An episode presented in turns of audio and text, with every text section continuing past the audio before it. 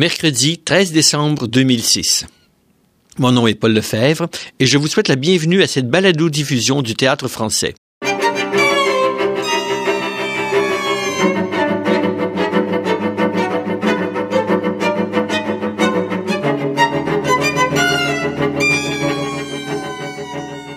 J'ai le plaisir de recevoir aujourd'hui Lorraine Comté, metteur en scène dans Attendant Godot, qui est présenté au théâtre du 12 au 16 décembre. Bonjour Lorraine. Bonjour. Bon, avant même de répéter avec le texte dans Attendant Godot, vous avez fait des ateliers avec Marc Doré, qui est un spécialiste du clown et du théâtre corporel. Oui. Pourquoi partir une production dans Attendant Godot de cette façon? Euh, parce que je voulais surtout pas tomber dans l'intellectualisme ou les grandes considérations métaphysiques et euh, je voulais que en, en, lisant et relisant et relisant la pièce et en, en lisant aussi autour de Beckett, euh, je me suis rendu compte que c'était une pièce extrêmement physique très inscrite dans le corps, ne serait-ce que parce que euh, Estragon et Vladimir ont, ont mal aux pieds, ont, euh, Vladimir a de la difficulté à aller. Euh, voilà aller des problèmes de vessie et de c'est prostate, ça. oui. Oui, il paraît que c'est extrêmement douloureux. D'ailleurs, j'ai fait euh, une petite enquête là-dessus. Alors, les, les, la, la, présence de, de, le, le, leur corps se fait toujours sentir. Hein? C'est toujours leur corps leur parle bien avant que le reste leur dise quoi que ce soit. Alors, pour moi, c'était important que les les personnages soient très incarnés dans leur corps et c'est important aussi de trouver la dynamique entre les deux euh, duos, c'est-à-dire entre Vladimir Estragon et Loki et, euh, et Pozzo. Et euh, Marc Doré au conservatoire, moi j'ai étudié au conservatoire euh, d'art dramatique comme Jack, comme euh, Jacques, comme Hugues, comme Denise, comme Lucien. On a tous passé par le conservatoire c'est pas tout le monde qui a eu la chance de travailler avec Marc Doré. Je pense qu'il y a Lucien qui l'a pas connu. Mais ce, qu'on, ce que Marc enseignait, entre autres, c'était la tactique du jeu qui est quelque chose de très important dans le jeu. C'est, une chose qu'il a développée lui-même. C'est très important dans le jeu clownesque, entre autres. C'est-à-dire euh, euh, beaucoup d'impro autour de l'action-réaction. Alors, il euh, faut pas toujours réagir euh, avec avec des mots. Il faut souvent réagir seulement avec avec le corps. Euh, bon, comment on se positionne dans l'espace. Alors, ce que j'aime de cette façon-là de travailler, c'est que d'abord les acteurs trouvent une aisance à jouer l'un avec l'autre et ils trouvent leur langage en fait, leur leur langage à deux, là, la langue la langue physique là. Et donc, c'est ça. Ce qui est important aussi, c'est que ça, ça positionne les acteurs dans l'espace. Eux-mêmes, ils savent comment leur personnage doit être positionné dans l'espace. Et en plus, c'est extrêmement amusant. Euh, travailler avec Marc là, dans, dans, quand, quand il nous fait faire ça, la tactique du jeu. Pouvez-vous donner la... des, des, des, exemples de types d'exercices Ben, qu'il faisait faire aux comédiens? Ben, par exemple, ce qu'on a fait avec euh, Jack et Jacques, il fallait trouver leur façon de bouger et de marcher. Euh, de bon, donc comme Vladimir a de la difficulté, des problèmes avec sa vessie, donc nécessairement il peut pas marcher comme il marcherait, euh, comme marcherait un homme normal. Alors, euh, on a tout de suite demandé à Isabelle Larivière aussi de nous trouver des éléments de costume, des vestons, des des grands manteaux, des chapeaux, des bottes, euh, des, des bottines, des souliers, etc., pour qu'ils puissent euh, tout de suite bouger avec ça. Et moi, j'ai, moi et Marc, on s'est vus et on a sorti comme des, des exercices à faire pour les acteurs. Par exemple, comment comment ils marchent, comment ils s'assoient, comment ils se couchent, comment ils se relèvent, euh, quand ils sont contents, qu'est-ce qu'ils font, comment ils s'embrassent. Euh, oui, parce qu'ils ils se passent leur temps à se retrouver. C'est ça, parce qu'à tout, ils, pa- ils passent le- le- leur journée chacun de leur côté et le soir, ils se retrouvent toujours au même endroit. Et euh, comme c'est des gens qui ne font que pa- faire passer le temps, alors ils doivent trouver toutes les déclinaisons possibles de tous les jeux pour pouvoir faire passer le plus de temps possible. Alors toutes les façons de se retrouver, de s'embrasser, de se reconnaître, toutes les façons de s'engueuler, bon, etc. Donc euh, on a, on a fait des exercices comme ça. Comment Estragon se déplace, comment euh, comment il se lève, comment il s'assoit? Alors Marc fait seulement bouger les acteurs, il fait se déplacer et là il observe et il dit ah tiens tes, tes mains, c'est comme si tu t'appuyais dans l'air quand tu... Alors, accentue ça. Ah, t'as un petit boitillement, accentue ça. Ah, ton bassin est un peu par en arrière, accentue ça. Donc, tranquillement, on trouve une caricature, si on veut, de la démarche euh, naturelle de, de l'acteur. Et après ça, on les fait parler là-dedans. Euh, donc, euh, mettons sous le thème de Je m'en vais, parce que c'est un thème classique dans Godot et un thème classique que Marc nous faisait travailler aussi à l'école. Alors, des, thèmes comme ça, j'ai faim, laisse-moi tranquille, reviens. Bon, des, petits thèmes comme ça. Où j'arrive sur scène, je suis seule. Où est mon ami? Il y a du public devant moi. Qu'est-ce que je fais pour les pour les amuser, pour pour me rendre intéressant?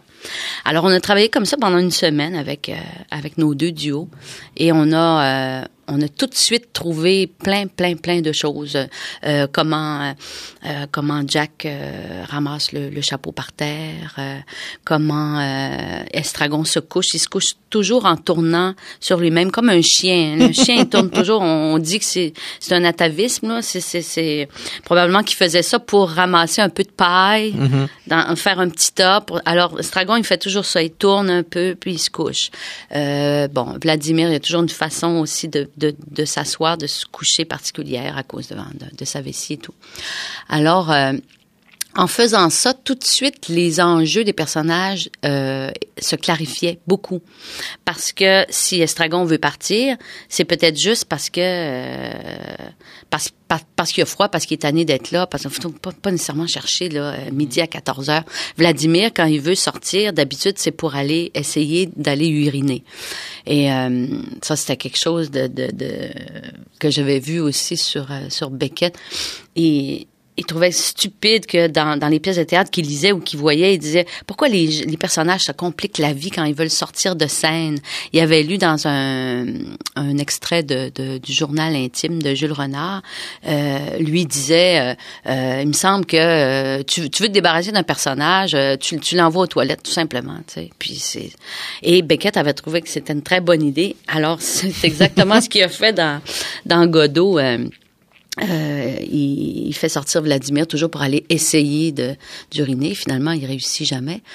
Mais euh, ah ben donc, il, il, y a une fois il réussit quand même. Ça en devient oui, tout c'est un... vrai. C'est, c'est vrai, il revient tout pimpant, tout pimpant. Et puis les autres ont admiré les efforts. Et... Ouais, ouais. Oui, ben deux fois il va essayer. Mais euh, donc euh, souvent ça clarifie les enjeux parce que les motivations des personnages sont sont très claires, sont ancrées dans leur dans leurs besoins physiques, dans leur corps, dans leur donc les, les motivations sont sont très claires, ce qui fait que on laisse de côté les la, les motivations métaphysiques qui qui sont pas pour les personnages. Ça c'est pour les spectateurs qui vont regarder le spectacle et donc on revient à des choses beaucoup plus concrètes et euh, simple. Oui, parce que tu disais que euh, tu voulais pas aller dans l'intellectualisme lorsque tu travaillais la mise en scène. Et pourtant, je dirais que pour l'avoir vu, que c'est un Godot où les enjeux métaphysiques sont très, très présents finalement dans ta production. Euh, comment est-ce que euh, dans le travail de répétition, c'est fait, je veux dire, euh, le travail de les préserver ou si tu les voyais naître, de... Euh, de les laisser monter? Oui, ben je dirais qu'on a travaillé beaucoup au niveau des rythmes. Euh, en lisant la pièce, là, on, moi j'ai découpé la pièce en petits moments. Alors il y a le le jeu de des retrouvailles, il y a là tout à coup il y a un creux. Alors Vladimir boude, Estragon essaie d'aller euh, de faire rire euh, Vladimir, de se rapprocher de lui, etc.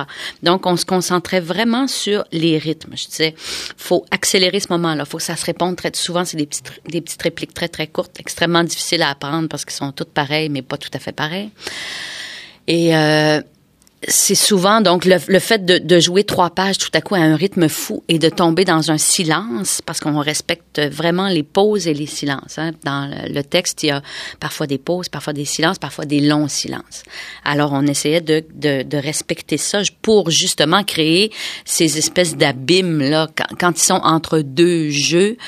Euh, bon, ils ont eu l'idée de faire leurs exercices et après il n'y a plus rien. Qu'est-ce qu'on fait maintenant? Et là, quand il y a tout à coup un silence après un, un moment d'effervescence, évidemment, le silence prend tout son sens et tout ça. Ça devient extrêmement lourd. Alors, euh, j'ai l'impression que c'est ça qui... On a beaucoup travaillé le lien aussi, le lien entre Vladimir et Stragon, ce qui fait que quand, quand ils se quittent, ils ont vraiment peur de jamais se retrouver comme, comme des enfants. Là. Sont très, on a travaillé beaucoup sur la, la spontanéité, la naïveté.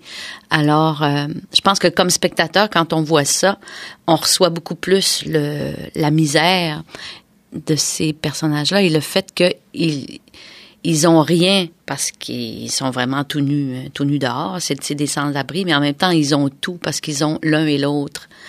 Alors, euh, ça c'est une chose que j'aimerais que tu développes parce que c'est une chose qui est très très forte et euh, très très belle dans ta mise en scène, c'est-à-dire à quel point le lien, justement, on pourrait même dire l'amitié mm-hmm. entre les deux, est quelque chose qui, je dirais, éclate lorsque l'on voit le spectacle, mais éclate dans le bon sens du terme, c'est-à-dire que ça prend à mesure que la fiction avance un éclat énorme et que euh, finalement cette pièce-là devient presque euh, une célébration de la force de l'amitié en face du désespoir. Oui, ben moi c'est c'est ce que je à force de relire la pièce, c'est ce que je voyais, je me disais ben c'est ça la condition humaine. On est tout seul, mais on a les autres, heureusement, qui, qui nous font parfois oublier qu'on est qu'on est euh, qu'on est tout seul. Et comme on a travaillé, ben, Jacques et Jack se connaissent beaucoup, ils ont joué beaucoup ensemble. Et comme on a travaillé euh, vraiment beaucoup sur euh, leur complémentarité, la complémentarité des personnages, même physiquement, comment ils s'emboîtent l'un dans l'autre. Euh, je pense que c'est venu tout seul. C'est moi à mesure, je voyais les, représentations du spectacle et je me rendais compte que finalement, euh, Godot, c'était l'histoire d'un lien, d'un lien qui est quand même assez serré. Et à la fin du spectacle, il est encore plus serré, il est même euh, indestructible. C'est un lien et le lien se renforce parce que ils sont mis en présence de Podio et Loki qui, eux, sont liés, vraiment ligotés, attachés l'un à l'autre par une corde, mais ils sont obligés de garder la corde, sinon, euh, sinon ils se, ils se quitteraient. On a, on a décidé, en fait, que euh, Vladimir et Estragon euh, avaient un lien qu'ils avaient choisi ils se sont choisis l'un l'autre, alors que Pozzo et Loki se subissent. Est-ce que ça, ils se sont choisis quand Vladimir a sauvé Estragon de la noyade? Ben, moi, je pense que c'est ça. Ils se sont connus, ben, ça fait un bout de temps qu'ils bourlinguent. Ils disent que ça fait 50 ans. Donc, euh, c'est des travailleurs à la journée. Ils ont dû se rencontrer comme ça sur des, des petits travails, des petits, des petits jobs. Et euh, bon, tranquillement, je pense que même sans chercher à se retrouver, j'ai l'impression que euh, ils, ils se sont toujours trouvés sur le chemin de l'autre euh, d'une certaine façon. Ce qui fait que malgré eux, la vie les a... Euh, moi, en tout cas, c'est comme ça que je vois ça. Alors que nous, on s'est dit que Podio et Loki étaient deux frères. Oh. et euh, ouais, donc ils ont un lien qu'ils n'ont pas choisi et ils sont obligés de se de se garder l'un l'autre. On a souvent on voit souvent, en tout cas, ce, ce rapport-là, des fois dans les familles, des, des, un membre de la famille qui est plutôt malmené par les autres. Euh, qui est un peu le souffre-douleur. Alors c'est c'est un peu ce qu'on a ce qu'on a choisi. Loki est presque aussi bien habillé que Pozzo, sauf que son habit est tout euh, et bon il en, il en manque des morceaux là, mais euh, il y a un beau un beau complet de flanelle qui lui a déjà bien. C'est ça, et qui a connu une meilleure joue. C'est ça. Puis bon avant avant il était un peu moins maigre, donc il lui il lui allait mieux. donc on, on a vraiment décidé de ça que eux ils se quitteront jamais, c'est impossible mais euh, ils sont obligés d'être ensemble. Alors, ils supportent plus Pozzo, euh, euh, crie, pleure, il dit, je suis plus capable de supporter Loki. alors, euh, c'est peut-être ça aussi, le fait de, de voir, ben, la pièce est tellement bien écrite aussi, évidemment. Le fait de, de, de voir ce lien-là qui est tellement destructeur entre Pozzo et Loki, ça, ça embellit évidemment le, celui de d'Estragon et Vladimir, qui eux passent leur temps à se taper dessus, à, à se crier après, mais euh, qui, qui s'adorent. La pièce pose une difficulté particulière. Ces deux actes sont à peu près semblables. Mm-hmm. Comment, comme metteur en scène, tu as euh, travaillé ces, ces deux actes-là avec leur ressemblance et leur différence? Euh, ce qu'on a fait, c'est évidemment trouver, tabler sur les, les, différences entre les deux. Et euh, ils ont vraiment deux modes euh, différents. Le premier acte euh, est plus réaliste. Enfin, c'est comme ça, moi, que je l'ai travaillé avec les acteurs. Donc, on est plus dans un rythme réaliste. Au début, on présente les personnages. Donc, ils sont, je leur disais toujours, pas d'énergie, les gars, pas d'énergie. Comme si on était en répétition, il n'y a pas de public dans la salle, vous donnez le minimum. Vous êtes crevé, tout ça. Donc, le, le rythme est beaucoup plus lent au début de, de la première partie. Et euh, la deuxième partie, c'est complètement fou. C'est un délire. On est beaucoup plus dans le spectacle.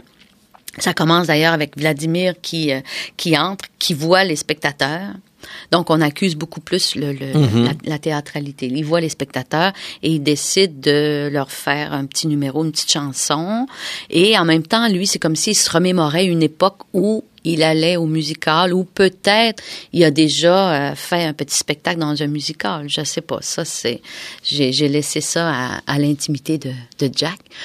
Mais euh, donc, euh, on est beaucoup plus dans le spectacle. Alors, c'est beaucoup plus des clowns de théâtre à ce moment-là. Ils font, il y a beaucoup plus de jeux dans, dans cette euh, dans cette deuxième partie-là. Quand quand quand euh, Vladimir essaie de mettre les souliers à Estragon, ils s'amusent de rien là, vraiment.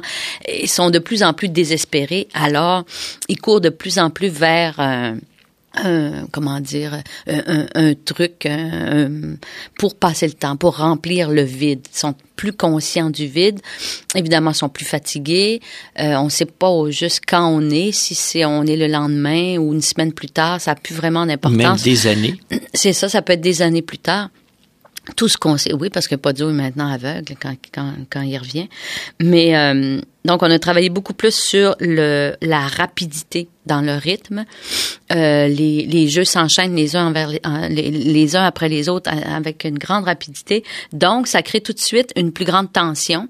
Les personnages sont beaucoup plus nerveux, sont euh, plus irritables et euh, beaucoup plus fou. Ils déjantent beaucoup plus euh, rapidement. Ça fait que finalement, les, les deux parties sont très différentes. Et dans cette deuxième partie-là aussi, j'ai ajouté beaucoup de... de j'ai, piqué des, des gags euh, au, euh, au Marx Brothers. Fait que Beckett, donc Beckett regardait les films. Oui, il adorait les Marx Brothers, à ce qu'on dit, Charlie Chaplin aussi. Et, donc, c'est ça, j'ai piqué des, des petits trucs des frères Marx pour justement apporter la petite couleur euh, musicale euh, dans, dans la deuxième partie. Alors, euh, finalement, c'est assez différent. C'est pareil, mais c'est assez différent. Les éclairages aussi, le soleil est plus bas. Euh, bon, évidemment, il y a des feuilles dans l'arbre, il y a des, petits changements dans, dans la scéno, mais c'est beaucoup dans l'esprit, je dirais. Là, c'est une partie très difficile pour euh, Jacques et Jack parce que c'est à un rythme effréné et euh, donc ça crée tout de suite un, un- un malaise euh, chez le spectateur, là, une, un- une tension. Il faut qu'il arrive quelque chose. Et la deuxième partie, lorsque Podio et Lucky arrivent et que tout le monde tombe, ça, c'est c'est tellement fou, cette partie-là, c'est complètement déjanté. Là, je leur ai dit, là, vous jouez à la guerre. Vous êtes des enfants, vous jouez à la guerre, vous êtes dans les tranchées, puis euh, vous... euh, et c'est c'est ce que ça donne. Donc, c'est vraiment euh, une partie où les, les personnages ne font que remplir le vide, s'amuser. Et ça, ça met encore plus en évidence l'absurdité de leur situation et euh, le vide de nos existences, parce qu'évidemment, ils sont notre miroir. Fait que finalement, ça fait des parties assez différentes. Je sais pas si je suis claire. Ah, très clair. Même si on n'a pas de temps, une dernière question. Ces machines étranges Oui. qui semblent marquer le temps, non seulement qui semblent, mais qui marquent le temps. Euh, je sais pas, c'est une des premières images que j'ai eues quand je, je relisais la pièce avant de la monter. Euh, je voyais euh, beaucoup la machinerie théâtrale euh, autour des personnages. Je les voyais vraiment. je voyais un théâtre dans le théâtre, puis qu'on sente la machinerie théâtrale autour d'eux et qui, qui, qui pourrait aussi représenter la, la mécanique de l'univers là, dans lequel on vit, qu'on comprend pas, qui est une espèce de de- d'horlogerie très fragile, très précise et euh, bon qui qui nous qui crée encore une grande angoisse hein, chez, chez les êtres humains parce qu'on la comprend pas et si elle se brise, qu'est-ce qu'on fait? Mhm. On peut pas la retourner, elle pas sa garantie. Et euh, donc, tout de suite, je voyais ces images-là qui, finalement, représenteraient euh, euh, le, le, le- la machine théâtrale qui fait lever le rideau, baisser le rideau, euh, lever la lune, euh, bon, coucher le soleil, etc. Et euh, j'imaginais que ces machines-là faisaient des sons, euh, faisaient une espèce de, musique, euh, comme une musique des sphères. Alors, j'ai demandé à Pascal Robitaille, qui est un patenteux émérite, euh, de nous fabriquer ces machines sonores. Donc, euh, c'était ça. Je voulais qu'on sente euh, la machinerie du théâtre, puis qu'il y a une machine pour les étoiles, il y a une machine pour les cauchemars euh, d'estragon, pour mettre plus en évidence la, la théâtralité. Ce qui était d'ailleurs le désir de Beckett. Oui, ben je pense. C'est drôle parce qu'après j'ai lu sur euh, la création de, de Godot au théâtre de, de, De du Babylone. Ba- de Babylone, et il y avait trois spots. C'était tout ce qu'il y avait, et c'était des spots qu'ils avaient fabriqués eux-mêmes avec des, euh, des cylindres en métal. C'était comme un seau en métal dont il avait enlevé le fond. Puis là, il avait patenté trois ampoules dans le fond de, de ça. Et euh, il avait fermé ça, je sais pas de quelle façon, avec du du- du- de la tôle. Et ça, c'était leur spot. Alors, quand ils faisaient monter euh, la lune et descendre le soleil, ça prenait donc euh, des deux machinistes juste pour déplacer cette espèce de, de grosse casserole-là, là, pour qu'on sente le faisceau de la lune qui descend. J'ai trouvé ça très drôle parce que ça m'a fait penser à nos, à nos patentes à gosses qu'on a derrière dans, dans le décor. Puis je me disais, ah, c'est bon, c'est dans l'esprit. C'était aussi pour garder euh, le côté euh, un peu un peu tout croche là, que je trouvais important dans, dans, dans le corps des personnages, dans leurs costumes et dans le dans le- l'univers qui les entoure. On est dans un univers euh, un peu tout croche des fois, Nous le sommes. beaucoup par notre faute. Alors, euh, c'est ça. Je voulais, je voulais qu'on le voit, que ce soit bien illustré. Lorraine Côté, merci beaucoup. Ben, ça m'a fait plaisir.